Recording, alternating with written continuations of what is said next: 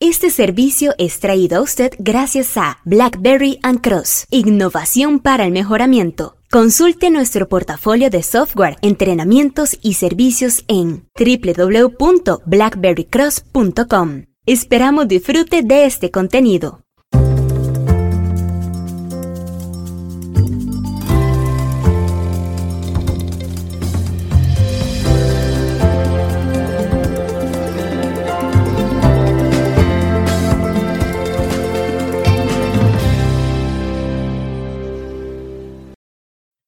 Joven, disculpe, quizás esto no le sucede a menudo, pero quiero comentarle que justo antes de empezar a comer he encontrado un cabello en mi plato de comida y quiero notificárselo porque obviamente eh, no es lo que esperaba y quisiera que pudiéramos hacer algo al respecto. Esta situación encontrar un cabello en un plato de comida es un error, sin duda alguna, dentro de la actividad de bebidas y alimentos, sea en restaurantes, en un catering service, en un catering service para, para aviones, en comida rápida, en cualquier, cualquier tipo de servicio que se preste al público en alimentos y bebidas. Eh, no es diferente de cualquier otro objeto extraño, es decir, tenemos que circunscribir aquí que podría haber sido un cabello, así como podría haber sido un insecto o podría haber sido un objeto metálico. Es un objeto extraño que contamina el plato y lo compromete, haciendo que el cliente tenga que tomar una decisión, tanto de cómo informar el evento y acerca de cómo reaccionar a las opciones que le entregue el proveedor. Y de esto le preguntamos a algunos amigos y amigas en una encuesta que hicimos, un sondeo que hicimos en LinkedIn, eh, en donde preguntamos, bueno, ¿qué haría usted si en un comercio le aparece un, cabello en, en, la comida? Les dimos cuatro opciones. Nada, es decir, no hago nada, simplemente notifico y me voy, es decir, no, no, no, no voy a comer más en ese lugar. Otra opción fue eh, no hago nada, es decir, simplemente quito el cabello y sigo comiendo, es decir, ni siquiera informo qué me pasó. O eh, solicito que me cambien el plato, pero que no me cobren. Y la última opción fue solicito que me cambien el plato y el plato nuevo lo pago. ¿Por qué esto lo estamos platicando? Bueno, porque en BlackBerry Cross trabajamos con mejora continua y trabajamos con innovación, trabajamos con temas de calidad, de análisis de datos, con empresas grandes y pequeñas y con empresas de diferentes sectores, incluyendo el sector de bebidas y alimentos. Una de las características que hemos encontrado en algunas compañías del sector de alimentos y bebidas, como en todos los sectores, es que hay de todo.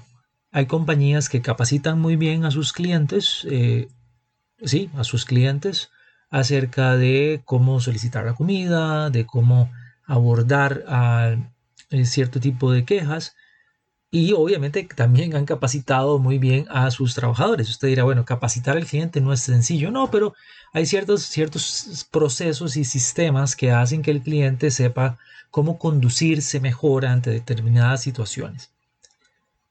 Pero la verdad, lo más común es que en estos casos uno tenga que concentrarse como dueño de un servicio de alimentos y bebidas, como dueña de un servicio de alimentos y bebidas, como administrador administradora en los trabajadores.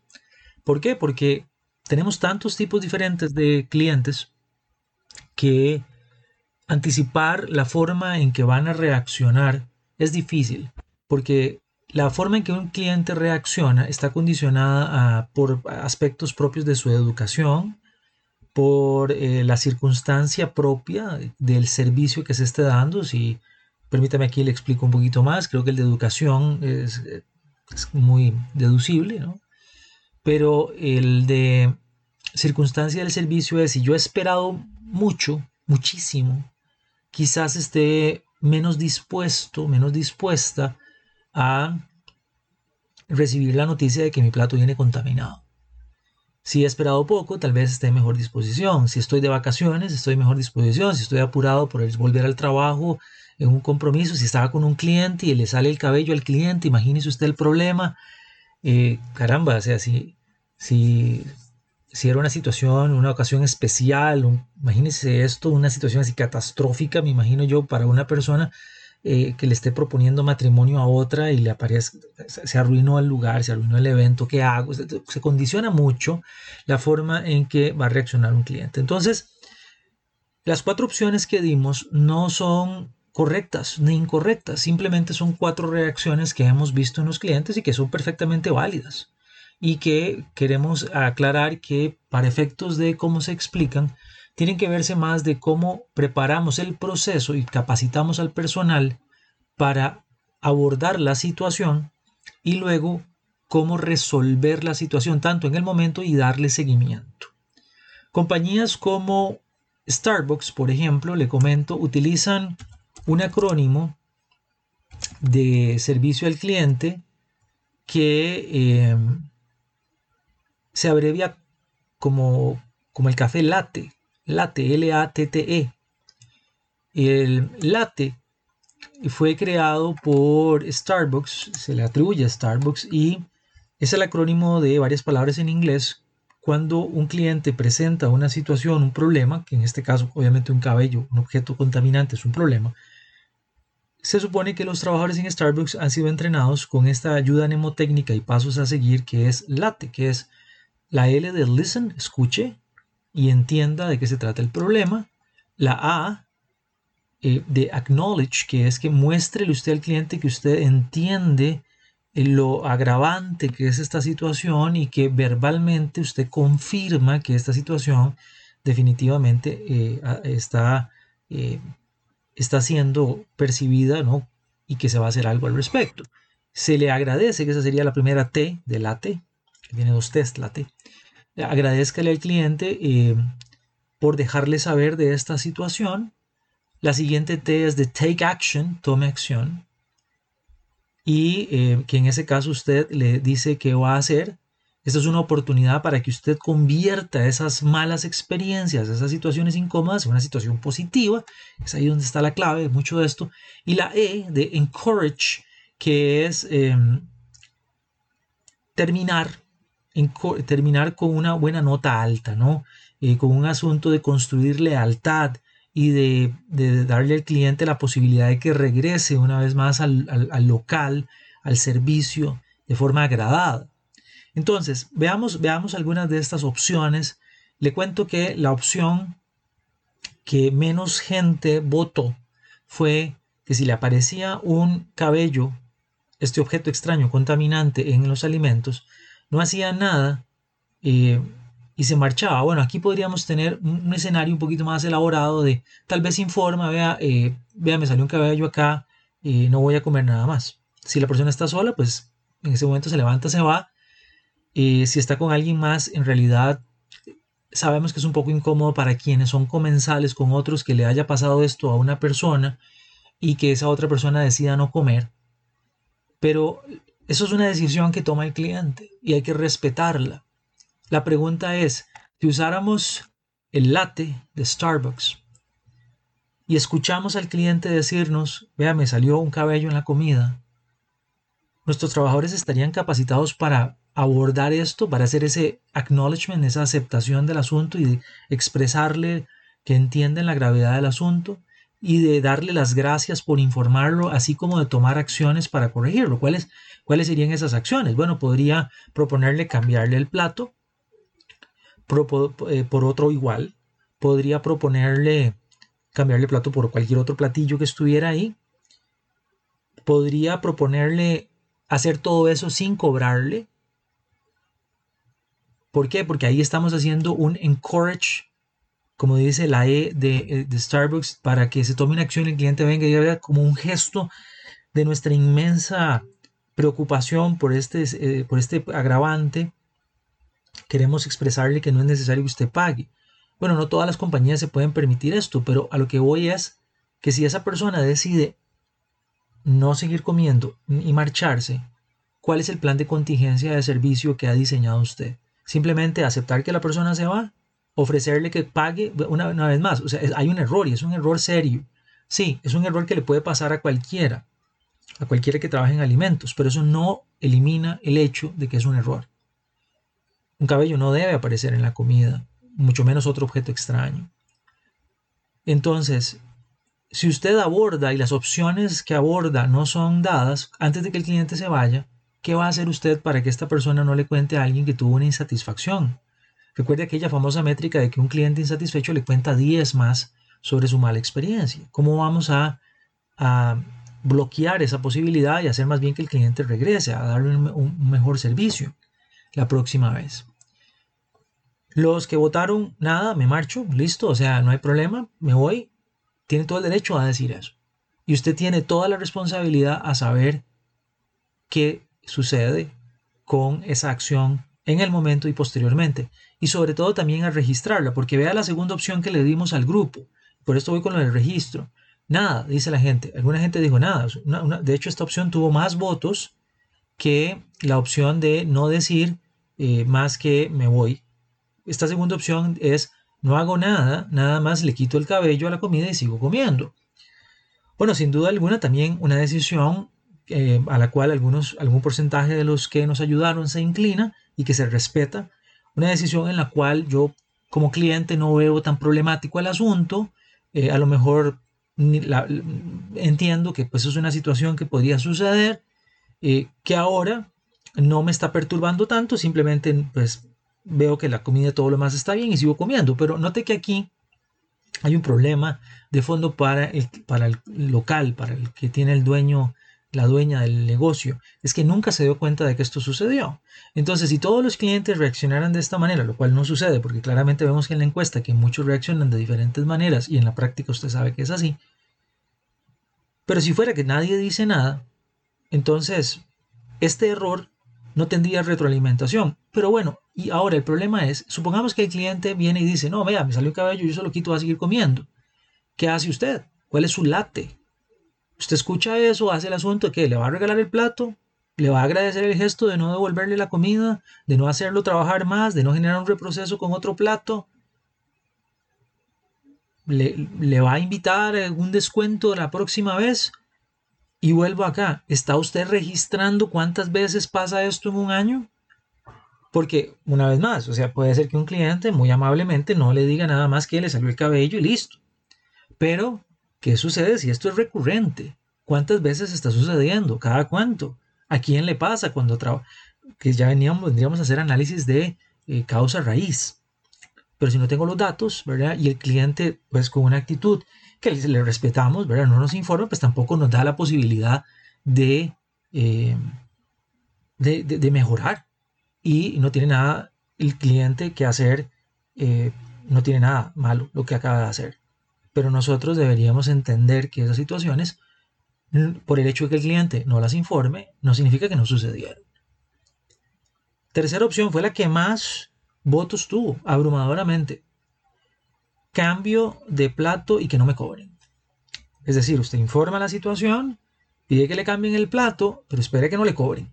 Una decisión muy, muy común, ¿verdad? Señores, eh, disculpe muchacha, muchacho, señorita, señorita, camarero, camarera, eh, tengo un cabello en mi comida, eh, en realidad tengo apetito, quiero comer, por favor cámbiemelo por el mismo, pero no me cobre.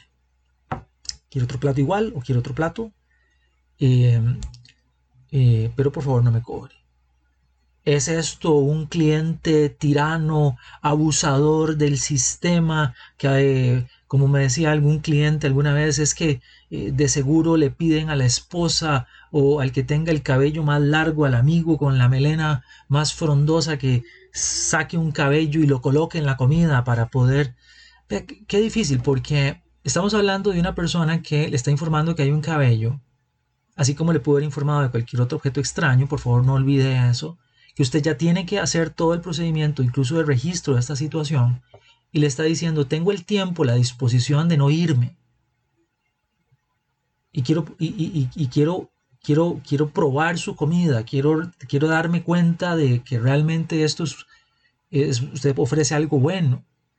pero no me cobre. ¿Por qué? Porque ya cometió un error. Los errores tienen consecuencias. Y es aquí un punto que vemos muy a menudo en los dueños de comidas y bebidas, de establecimientos de comidas y bebidas, que es que usan algunas veces el discurso de todos nos podemos equivocar. Es completamente cierto, pero, pero hay que entender que los errores tienen consecuencias. Si usted trabajar en otro tipo de actividad y contamina, por ejemplo, siempre desde el punto de vista de alimentos, usted contamina una galleta y esa galleta se va con un, con, con un material eh, metálico y le aparece a un consumidor, aunque ese consumidor no se, la, no se coma esa galleta, puede tener consecuencias. Entonces, las magnitudes de las consecuencias son distintas, pero las existen. Puede ser que en algunos casos se materialicen, en otros casos no. Esta opción es una materialización de una consecuencia. El riesgo es que usted contaminara la comida.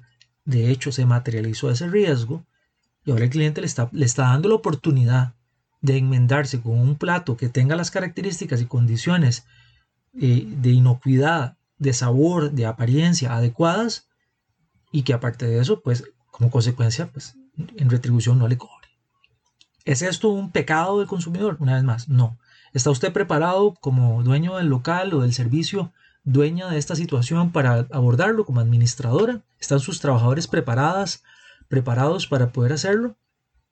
Algunas compañías no lo, no lo, están, no le dan capacitación a los trabajadores sobre esto. No tienen ese late, que usted no necesariamente tiene que usar los acrónimos de, Starbucks, pero, pero podría funcionar, ¿verdad? ¿Cuál es la acción que voy a tomar? Y, será que si no le cobro al cliente, con eso hago que vuelva. Em, podría ser inclusive no necesario. Pero como mínimo registre la situación, se lleve una estadística de esto, registre el costo que está teniendo, porque ya ahora vemos aquí una opción en donde hay un costo directo, doble. En la primera opción de que el cliente se marcha, hay un costo de, botar la comida. En este caso, va a botar la comida y aparte de eso tiene que preparar otro plato y no cobrarla. O sea, son dos platos. Es el costo de este rol. Pero el cliente podría estar esperando esta opción y vea que este sondeo indica entre muchos amigos más de más de 3.000 que vieron la encuesta y pues, poco más de 150 personas que la contestaron que es la opción más lógica para ellos. Y la última opción era cambio el plato, pero, pero aquí estoy bien, estoy de acuerdo con que me cobren. Bueno, también una opción, la segunda opción con más votos, de hecho sea de paso, clientes que dicen, bueno, esto es un error, yo acepto que es un error, le voy a explicar a la persona y no espero que me, que me regale el nuevo plato. Ahora, eso no necesariamente significa que usted, una vez más, no deba registrar la situación, no deba tomar una decisión para que este cliente regrese y no genere una mala experiencia. Eh, le están dando otra oportunidad. Una vez más, el plato nuevo tiene que venir con las condiciones de inocuidad, presentación, sabor y todo lo demás que está esperando el cliente. El cliente está dispuesto a que le cobren, pero usted tiene que fortalecer la relación con el cliente y de manera tal de que sucedió este hecho gravísimo, usted dirá, ah, no es tan grave, es un, es un hecho de una gravedad. Una vez más, es un cabello, pudo haber sido cualquier otra cosa. Em, y bueno, pedirle al cliente que de alguna manera regrese. En todos estos casos hay muchas alternativas contingentes de cómo dar seguimiento. El seguimiento no se da solo ahí y eso es parte de la problemática. Muchos de los establecimientos, ya para cerrar con esta temática, invitarle que sigamos compartiendo en nuestras capacitaciones, sea en línea o en e-learning o cuando podamos volver a la normalidad en formato presencial. Muchos clientes eh, de, la, de la gran comunidad de alimentos y bebidas creen que es un asunto que hay que atacar ahí en el momento. Sí, e, es cierto, en ese momento hay que usar este procedimiento LATE o algo similar que utiliza, a lo que utiliza Starbucks. Pero, pero, pero también se pueden establecer medidas contingentes correctamente diseñadas para dar seguimiento posterior y que la experiencia del cliente mejore. Es difícil corregir los problemas lo mejor es que no sucedan. Entonces también hay que establecer medidas preventivas a estas situaciones. Y yo cierro con el hecho de, una vez más, pedirle que si usted se imaginó esta situación de un cabello en un plato, Haga el ejercicio de qué pasa si no hubiera sido un cabello, sino que hubiese sido una pieza metálica, hubiese sido un insecto, hubiese sido cualquier elemento contaminante. Es la misma reacción, es decir, es, es lo que me aparece el elemento diferenciador de la decisión que tomo. Podría ser, pero no deja de ser que la causa es una contaminación por un objeto extraño que no pertenece al plato. Y por lo tanto, no debemos solamente entonces achacarle al consumidor su reacción, sino que debemos mirar hacia adentro y entender cómo nuestro proceso está preparado para no generar estos errores y cómo en servicio al cliente tenemos técnicas de respuesta rápida y contingente ante estas situaciones. Algo que como le digo podemos platicar y aprender mejor en nuestros servicios de entrenamiento, e-learning, B-learning y de otros formatos disponibles en BlackBerry Cross. Nos comunicamos por medio de www.blackberrycross.com y le damos las gracias por escuchar este programa que estará disponible en diferentes plataformas. Por favor, continúe mejorando e innovando. Saludos.